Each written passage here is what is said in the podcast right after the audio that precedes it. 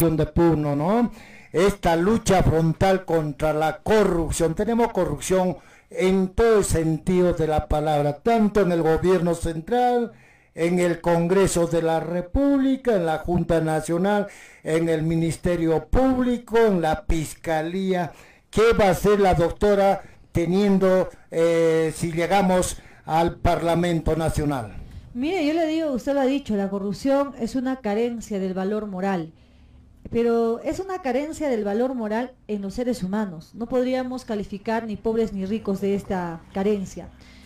Y yo creo que en el Perú hoy en día se han perdido los valores morales, los valores éticos, y sobre todo en la política se ha perdido el conocimiento, porque la política es conocimiento para tener desarrollo con pueblos con ética. Política viene de polis, que es pueblos, y ética, pueblos con ética. Entonces nosotros debemos de trabajar fuertemente eh, en, ¿qué le puedo decir? En aumentar las penas, hacerlas más drásticas. No es posible que alguien yo le digo, señor, a mí me cuesta mucho, mucho eh, comprar un celular y que un, discúlpeme, un delincuente, un ratero te lo robe. Y que, el de, y, que la, eh, bueno, las normas que hay en el Perú sean tan convalecientes, tan tan, yo lo que les puedo decir, tan benevolentes con este ratero porque no está bien. O sea, el asunto es que el robo debe tener penas más duras por pequeños que le llaman, ¿no? Pequeños montos que tú robas. Al final tú estás dando pues pie a la corrupción.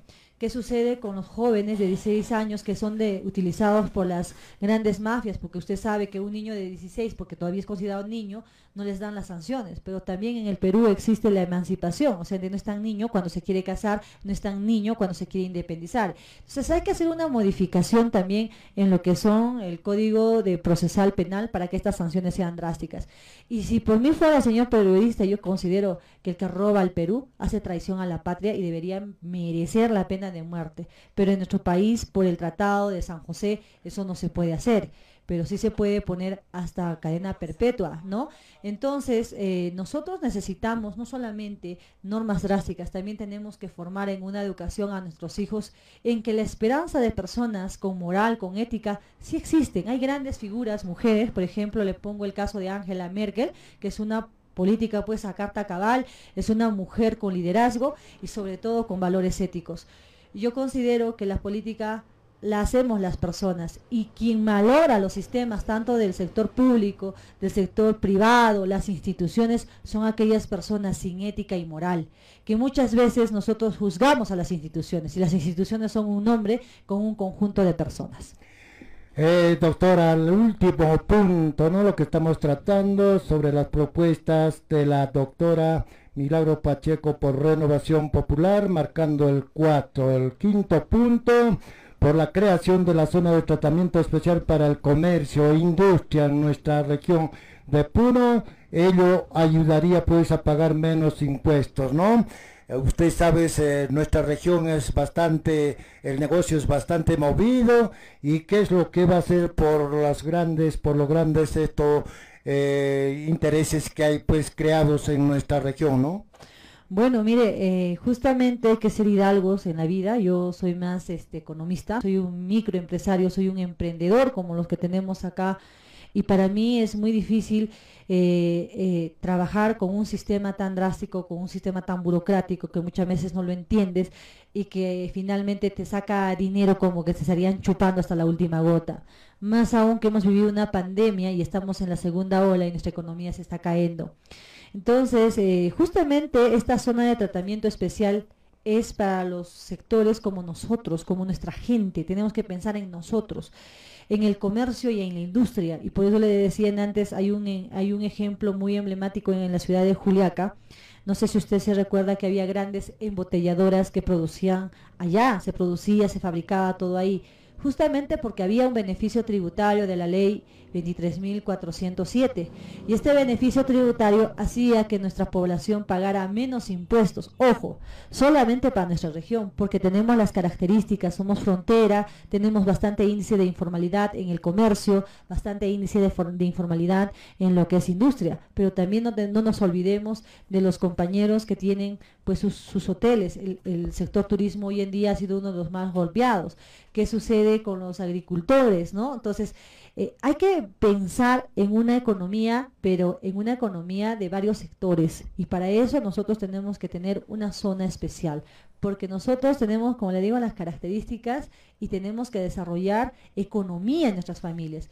Dígame usted, ¿en qué familia, si no tiene plata, con qué come, con qué vive?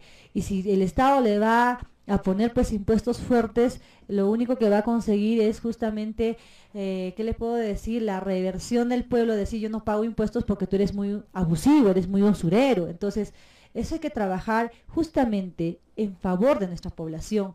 Yo le digo a usted, ¿cuándo, ¿hasta cuándo vamos a dejar que a Puno lo pisoteen? Si nosotros tenemos muy buenos recursos, el litio es, el, eh, es, el, ese, ese, es la maravilla, este recurso es del mundo. Perú es uno de los países más ricos, pero no podemos permitir que vengan los extranjeros, se lo lleven y nos los devuelvan con un valor agregado. Se tiene que trabajar acá, se tiene que producir acá y acá se tiene que exportar. Y de esa manera también podemos reactivar nuestra economía. Entonces, eh, para concluir, estimado amigo, le digo que cuando nosotros pagamos menos impuestos, podemos hacer que nuestra gente se formalice más y que podamos crecer económicamente más.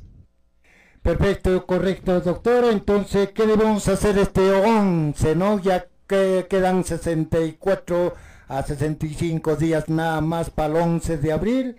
¿Y qué tiene que hacer los votantes de nuestra región con la doctora Milagro, la doctora Milagro Pacheco, ¿no? Por la 4 de Renovación Popular. Tiene este todo el minuto necesario todos los tres minutos necesarios para vacilarse, como se dice en otras palabras, ¿no? Doctora, adelante, eh... Patola, toda la región está escuchando. Yo creo que nosotros debemos hacer un cambio de mentalidad. Yo soy de las personas... En Primero, doctora, ¿de dónde es usted? Yo he nacido en la hermosa tierra de Puno, represento al departamento de Puno, tengo una identidad por Puno, yo creo que nuestra región, toda nuestra región es muy rica si nosotros sabemos este pues la riqueza del turismo y la riqueza arqueológica y sobre todo nuestra historia, pues este nadie estaría con honra llevaríamos nuestro nombre del departamento de ¿De qué barrio de Puno, señora doctora? Del barrio La Icacota. La Icacota. ¿Usted ha bailado la morena? Eh, sí, yo bailo morena desde que era muy joven, pero lo hago por fe. No soy de las personas que practico la cultura de, tomar bebidas alcohólicas por una cuestión personal, es una decisión que yo tomé. Pero al margen de eso, yo creo que nosotros ya debemos de aprender de los errores. Yo creo en la política con meritocracia, creo en la mujer preparada. Creo que hoy en día la mujer ya tiene que tomar ese rol de liderazgo. Eh, yo creo que la mujer sabe el conocimiento de nuestra realidad social y por qué no elegir por una mujer joven, eh, por una mujer que tiene conocimiento y que te va a defender. Eh, yo, como le digo, soy muy hidalga de, de, de, ser conocedora de la Constitución, tengo estudios de lo que es politología, de gobernanza, he trabajado 15 años en el sector público, lo conozco perfectamente bien. Y yo creo que el ser humano tiene que ser agradecido justamente con el departamento en el cual nació. Y si tú te vas del departamento, tienes que traer crecimiento a tu gente, porque ese es el agradecimiento. Yo creo que al margen del dinero, al margen de, cosas banales, yo creo que la vida te da una sola oportunidad. Y bueno, eh, acá me tienen. Nunca pensé en ingresar en política, siempre en mis redes sociales cuando me puedan ¿Cómo, ¿Cómo así, doctora, doctora? ¿Cómo ha sido el inicio de entrar a la política, pues? Bueno, le digo que para una mujer eh, política es muy difícil porque la crítica a la mujer es satanizada. Siempre te dicen, corre a tu casa, oye, lava tus platos, oye, cocina, atiende a tus hijos. Y yo creo que en esta altura de nuestras vidas, donde ya tenemos un mundo globalizado, tecnificado, debemos aprender a respetar. Hablamos de valores morales, hablamos de corrupción, sin embargo, nosotros a veces con nuestras propias expresiones podemos estar mellando el honor de una persona. Entonces, amigos de Azángaro, te invito este 11 de abril a que puedas marcar un cambio de mentalidad. Yo me llamo así porque yo quiero cambiar mentes, yo quiero un país y un puno próspero. Y yo creo que tenemos las herramientas, el conocimiento suficiente para defenderte. Por eso te invito a que marques la R de Renovación Popular y escribas el número 4, R4. Muchas gracias, doctora. Agradecí siempre por la presencia aquí en las oficinas de Radio Televisión Ashuancari. Las comunidades, ¿no? Los distritos, la provincia lo han escuchado mediante Radio Televisión Ashuancari. También agradecer a nuestra gerencia, ¿no? Que nos ha eh, ordenado, pues, a que usted esté aquí conversando con toda la población, con toda la, la gente votante, ¿no? De nuestra región de Puno.